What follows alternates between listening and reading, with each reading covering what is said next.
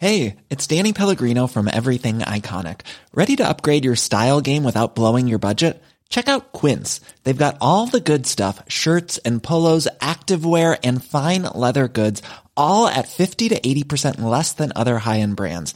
And the best part? They're all about safe, ethical, and responsible manufacturing. Get that luxury vibe without the luxury price tag. Hit up quince.com slash upgrade for free shipping and 365 day returns on your next order. That's quince.com slash upgrade. Que verdades ficaram esquecidas por séculos. Segunda parte, Apocalipse 3. Comentário de Mari Persona. E aqui, quando no versículo 9 aparece um detalhe que eu acho que é muito importante, porque ele só aparece em duas igrejas dessas sete igrejas de Apocalipse. Ele só aparece em, em Esmirna e só em Filadélfia também. E além de Filadélfia, apenas em Esmirna. E é o detalhe que essas duas são as únicas que não são criticadas. E a, o detalhe aqui é a palavra judeu. Os judeus aparecem nas duas. Lá em, lá em Esmirna, no capítulo 2, versículo 9, ele fala: Eu sei as tuas obras, a tribulação, pobreza, mas tu és rico, e, as, e a blasfêmia dos que se dizem judeus e não o são, mas são a sinagoga de Satanás.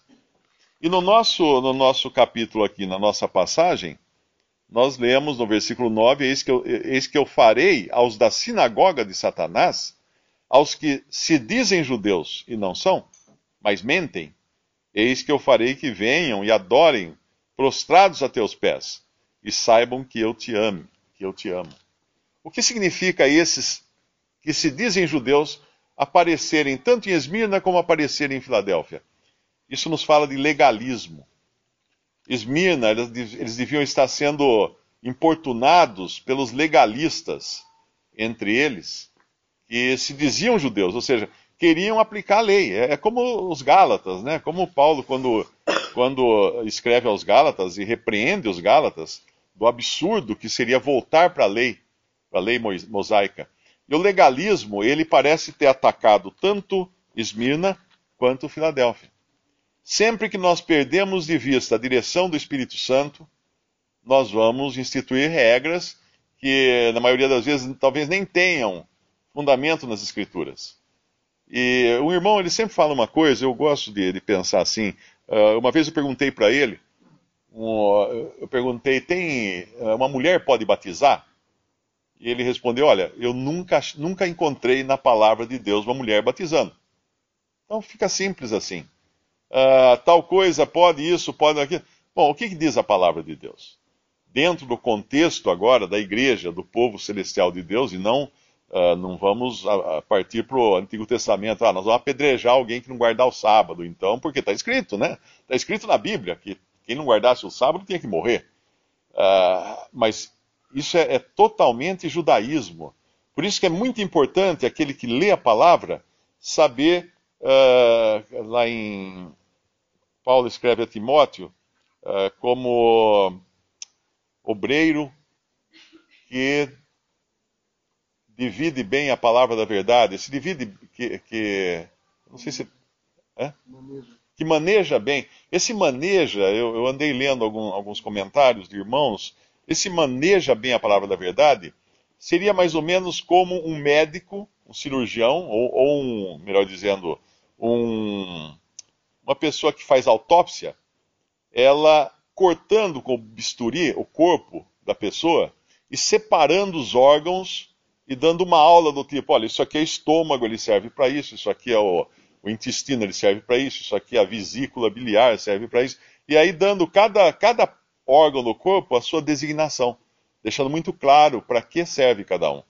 Esse seria o sentido dali. Quando nós lemos a palavra, entender para que serve cada coisa, para quem serve cada coisa, em que aplicação ela vai, e entender principalmente esse, essa, essa maior divisão começa por entender o que é igreja e o que é Israel.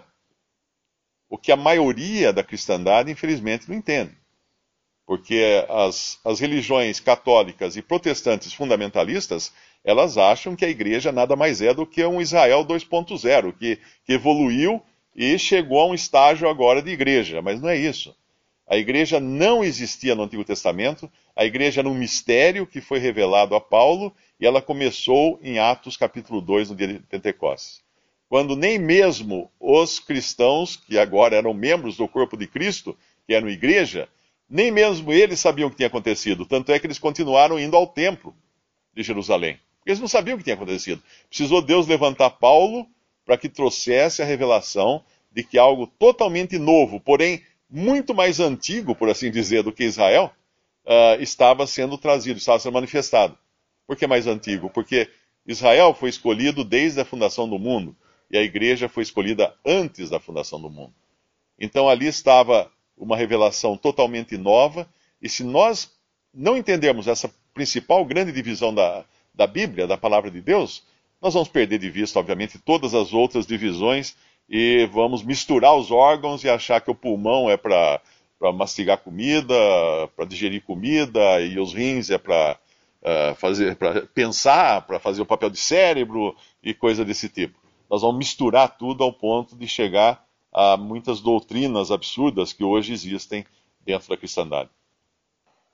Uma verdade preciosa que foi resgatada também no, no início do século XIX e ela acabou sendo adotada por muitas denominações depois, eh, não as fundamentalistas, e ela acabou sendo desvirtuada também por muitos desses que as adotaram.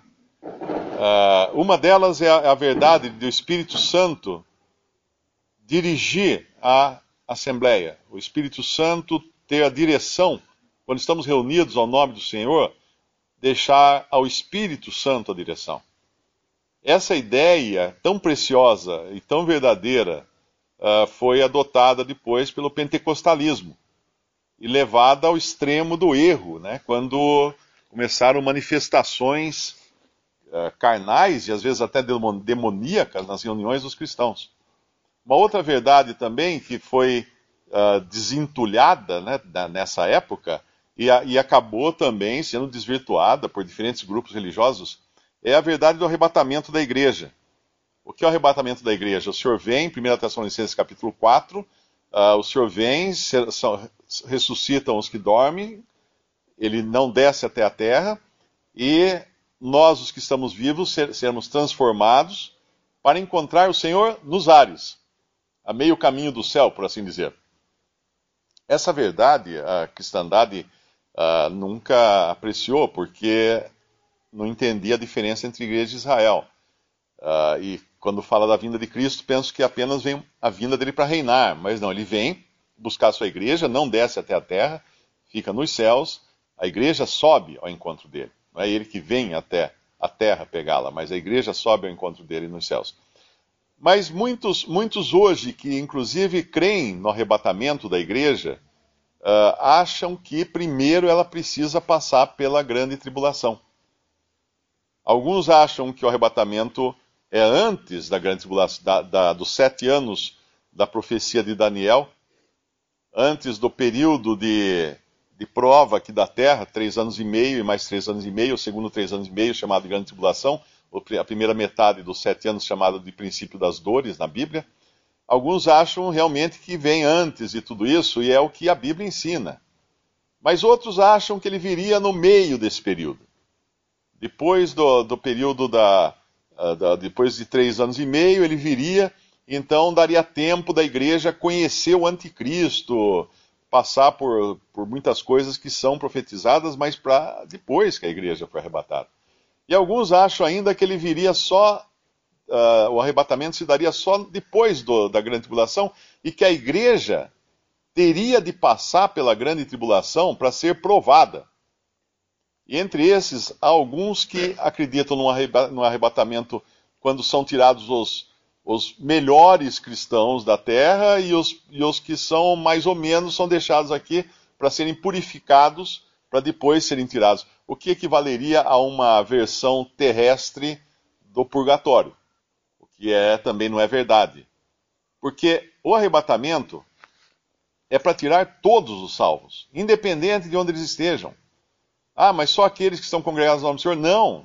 Todos os que foram verdadeiramente salvos por Cristo, lavados pelo sangue de Cristo, estão 100% prontos para entrar na glória. Porque se, se estiverem 99%, então Cristo não pagou por todos os seus pecados na cruz. Então eles não estão salvos. Mas se eles creem realmente no Senhor, estão salvos, vão entrar 100% nos céus. E, e, a respeito da grande tribulação, versículo 10 fala aqui: Como guardaste a palavra da minha paciência, também eu te guardarei da tentação ou tribulação que há de vir sobre todo o mundo, para tentar os que habitam na terra. Será que eu li o versículo certo? Como guardaste a palavra da minha paciência, também eu te guardarei da tentação ou da provação que há de vir sobre todo o mundo. Não é isso que está escrito aqui. Eu te guardarei da hora da tentação. É muito importante esse hora, porque ele, ele determina um tempo. Ele determina um, um período, um momento.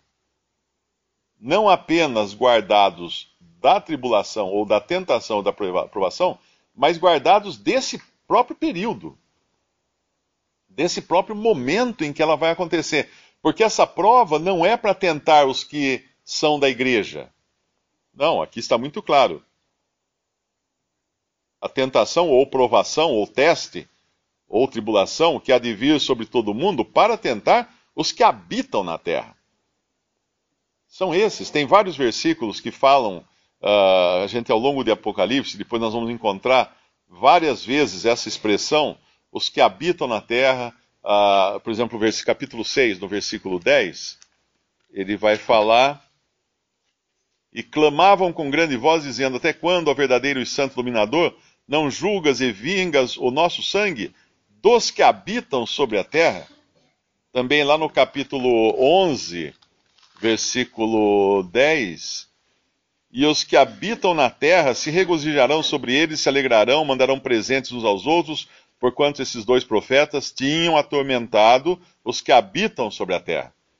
Aqui falando das duas, das, das duas testemunhas que são mortas e os que habitam na terra ficam contentes, mandam presentes, fazem uma festa, porque eles tinham sido, as, as testemunhas tinham sido mortas. Também no capítulo 13, versículo 14 aqui falando da besta que subiu da terra, e engana os que habitam na terra, com sinais que lhe foi permitido que fizesse em presença da besta, uh, e etc. Uh, aos que, dizendo aos que habitam na terra. E mais também no capítulo uh, 13, versículo 8, tem de novo. E adoraram-na todos os que habitam sobre a terra esses cujos nomes não estão escritos no livro da vida do Cordeiro, que foi morto desde a fundação do mundo. E lá também no capítulo 17, mais uma vez, vai aparecer no versículo 8. A besta que viste foi e já não é, e há de subir do abismo e à perdição, e os que habitam na terra, cujos nomes não estão escritos no livro da vida desde a fundação do mundo, se admirarão vendo a besta que era e, e já não é, mas que virá. A igreja não habita sobre a terra. É interessante a gente pensar nisso. Porque lá em, em Filipenses 3, diz que a igreja uh, tem a sua, a sua, habitação, ou a sua, a sua cidadania celestial. A igreja, eu posso estar, por exemplo, uh, passando pela Argentina, mas eu não habito na Argentina. Eu não sou argentino. Eu estou passando pela Argentina, mas não habito na Argentina. A igreja está passando pela terra, mas a igreja não habita na terra.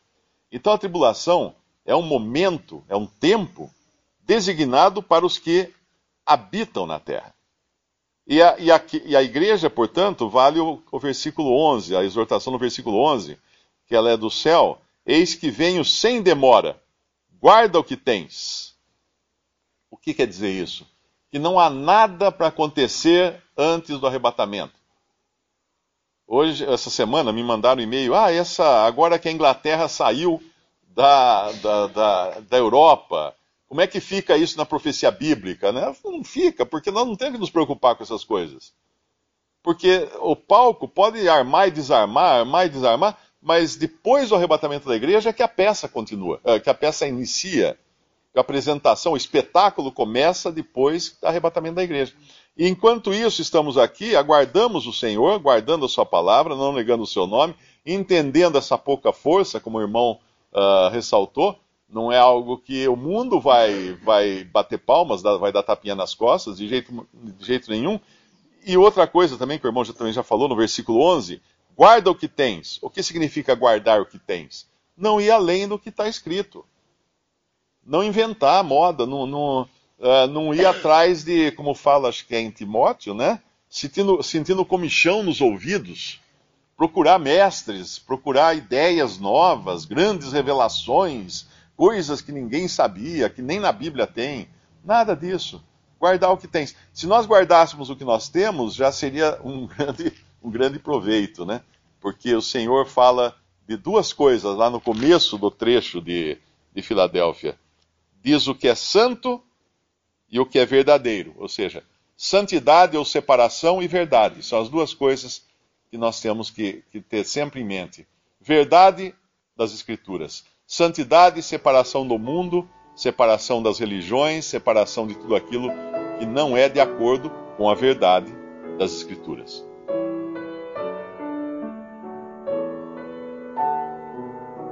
Visite respondi.com.br. Visite também 3minutos.net.